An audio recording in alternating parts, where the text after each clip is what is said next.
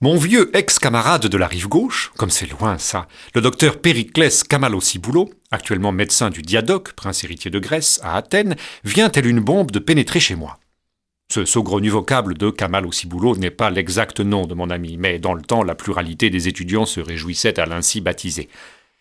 Comme, après dîner, je manifestais le souhait de passer la soirée à la Maison du Rire, Périclès me supplia de n'en rien faire, mais d'aller plutôt revoir ensemble notre vieux quartier latin et d'y faire, à l'instar d'autrefois, ce qu'il appelle encore d'une voix chantée une vadrouille. Va pour la vadrouille. Si je racontais par le menu tout ce qui nous advint au cours de cette joyeuse soirée, ce n'est pas sur six pages que devrait paraître le journal, mais sur douze, au bas mot. Ah comme il est changé, notre vieux quartier latin, et que les étudiants d'aujourd'hui se passionnent pour des histoires qui nous laissaient si froids jadis. Enfin, est-ce à dire que nous nous soyons ennuyés?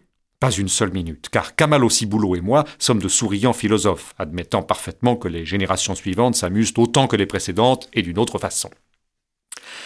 La grande manière à la mode aujourd'hui chez les étudiants de s'amuser est, ma foi, des plus réjouissantes.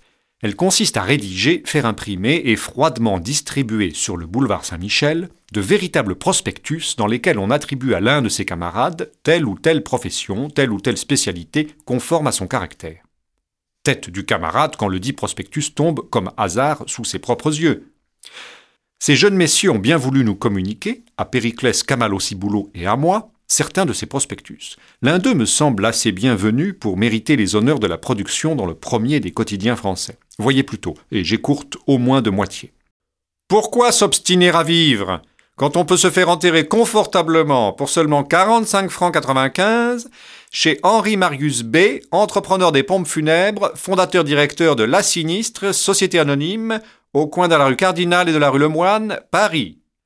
Le degré de civilisation d'un peuple se mesure à la magnificence des honneurs qu'il rend à ses morts, a dit Montesquieu. Faites-vous donc enterrer richement, à l'instar des grands défunts illustres, par la sinistre. L'essayer, c'est l'adopter. Faire bien et bon marché, voilà la devise que la maison s'est imposée pour attirer et retenir les clients. Notre intelligent directeur, toujours à l'affût des inventions modernes, ne s'est épargné aucun sacrifice pour joindre l'utile à l'agréable et pour faire profiter sa nombreuse et fidèle clientèle de tout le confort moderne. N'occupant que des employés absolument condamnés par les médecins et par conséquent délivrés de tout souci d'amasser un pécule pour leurs vieux jours, L'administration dispose ainsi d'un personnel à prix réduit qui lui permet de diminuer ses frais et de restreindre ses prix. Notre joyeux directeur est l'inventeur breveté du célèbre omnibus funéraire dit crématoire automobile, dont le foyer, tout en incinérant le corps, fait marcher le char funèbre. Nous sommes spécialisés dans les enterrements posthumes. Nous offrons des conditions spéciales pour enterrement de vie de garçon et les exhumations de vieilles affaires enterrées depuis longtemps. Voici un aperçu des prix des personnes que nous vous proposons pour l'accompagnement des convois funèbres. Parents décorés, homme ou dame, 10 francs. Parents de province, homme ou dame, 6 francs. Petite veuve affligée, 8 francs. Orphelin, garçon ou fille, 5 francs. Le même accompagné parents, 10 francs. Chien suiveur aboyant lamentablement, 3 francs. Ami décoré prononçant un discours, 20 francs le même non décoré, 25 francs. Le discours seul récité par un phonographe, 10 francs. Spécialité de prêtre laïque, 10 francs. Omnibus bar, donnant droit à 100 consommations toutes de première classe, 30 francs. Nous disposons aussi d'un salon d'essayage au premier. Toute marchandise ayant cessé de plaire immédiatement est reprise ou échangée pourvu qu'elle n'ait pas servi. Achat et échange de vieux cercueils.